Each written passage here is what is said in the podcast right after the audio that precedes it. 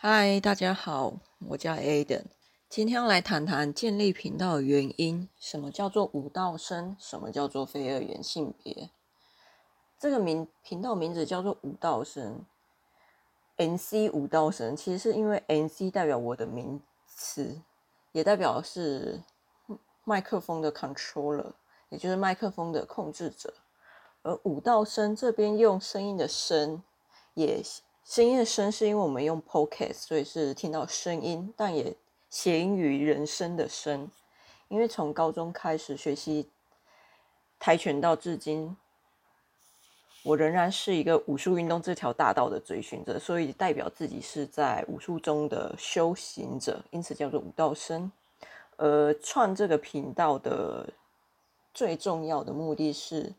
希望这个频道。假如有一天真的有收入的话，希望我可以用这些收入开一家自己的道馆。呃，道馆的样貌可以参考于，就是我还蛮喜欢的一个日本的拳手叫那须川天心，他的父亲有开一个道馆叫做 Tappen Jun，叫 Tappen 的拼音叫 T E P P E N，所以叫 Tappen Gym，就 Tappen 的运动场。网络上在 YouTube 上都可以查到这个环这个道馆的环，就是影片相关影片，环境上看起来非常明亮，然后很干净舒适，也有很多的器材，是它的环境是我目前在台湾的道馆至今没有看见过的样貌，就是非常的舒适，算是我也很想进去去日本当场看完这个道馆。然后建立道馆也算是我自己从高中开始的梦想。接着呢，先说一下为什么我说自己是一个武术运动这条道大道上的追寻者，代表自己是武术中的修修行者，所以我来谈谈自己的运动经验。我在高中的时候参加学校的跆拳道社，担任是社长。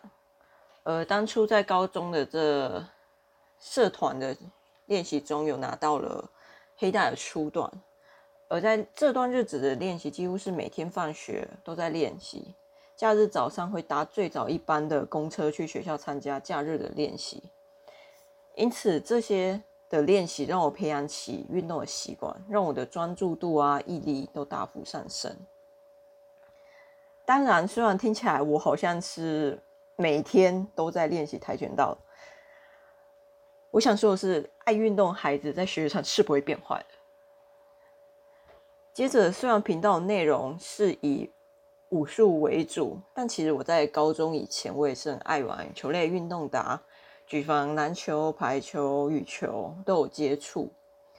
我高中时候的最好的科目成绩，但就是体育啦。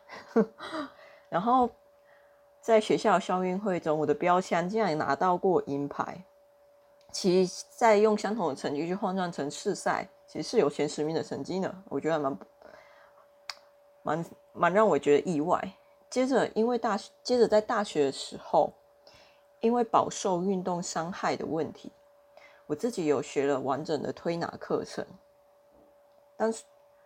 当初我也不知道为什么，我就去上网查了要学习推拿课程，我也在我也找到了。有真的有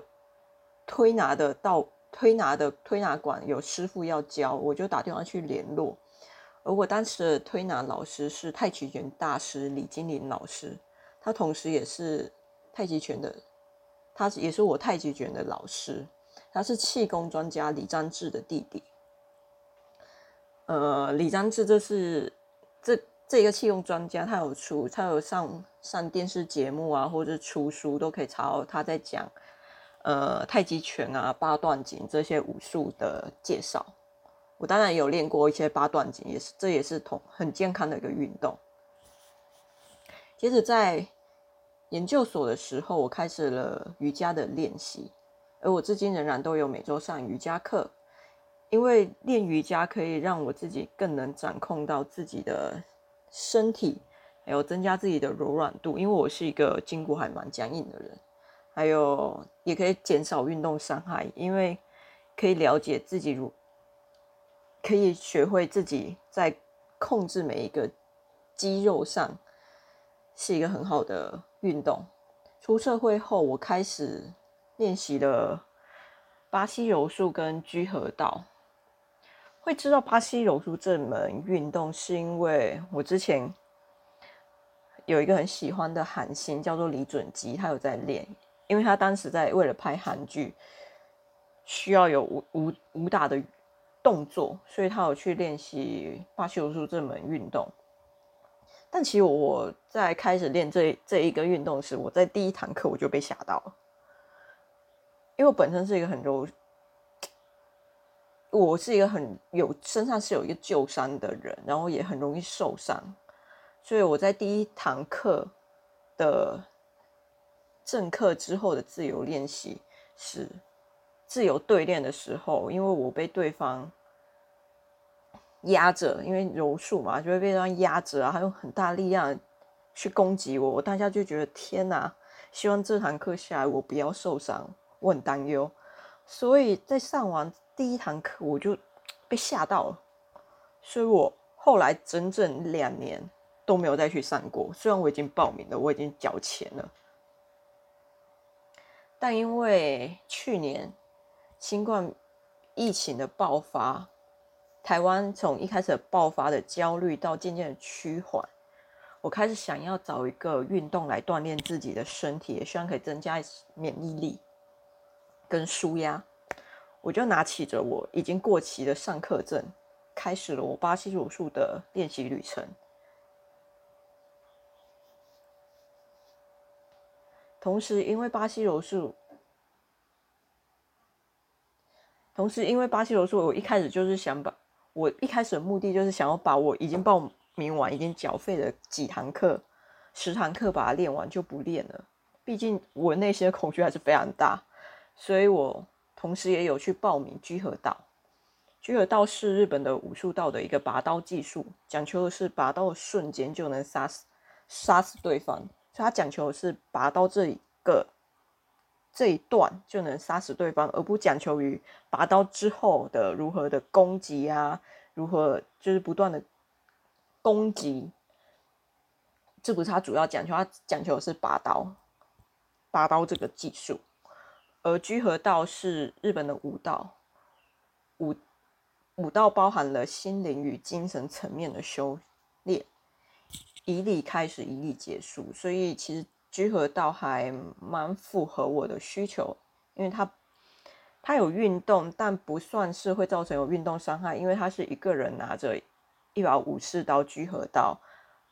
在对自己的心灵去做修炼，然后他同时需要一些肌，他同时是需要肌耐力的，因为你要把每一个动作做到好，其实非常不容易。因为我有蛮多的运动经验，但是我一开始也是没办法做到。好的动作，我到现在还是要不断练习，才能渐渐的进步。因此，聚合刀算是我打算长期练习到老的一个运动，因为我非常的敬仰日本的武士道。好了，我的五道生的故事就说到这边。大家有任何的共鸣或任何的想法，都会都可以留言给我或联络我，或者是想哪天要加入我梦想道观朋友们，也非常欢迎你们。接着要说说什么是非二元性别。非二元性别这边是探讨的是一个性别认同的概念，英文叫做 non-binary，这是属于跨性别中的一个分类，主要是不认为自己的性别认同是传统上二元的男性与女性。但我的非二元性别认同旅程。至今开始其实才一个月多，所以频道主要是想要记录我的心理与思想上的转变，或者我的身体或外在的转变也会同时进行。目的是希望可以疗愈自己，然后也可以分享给有相似经验的人，或是分享给好奇什么叫跨性别、什么是非二元性别的人。因为我相信，我们要能接受自己，才能开始爱人，同时也包含才能开始爱自己。所以呢，接下来几集主要会围绕在我喜欢的武术运动与性别相关的议题上，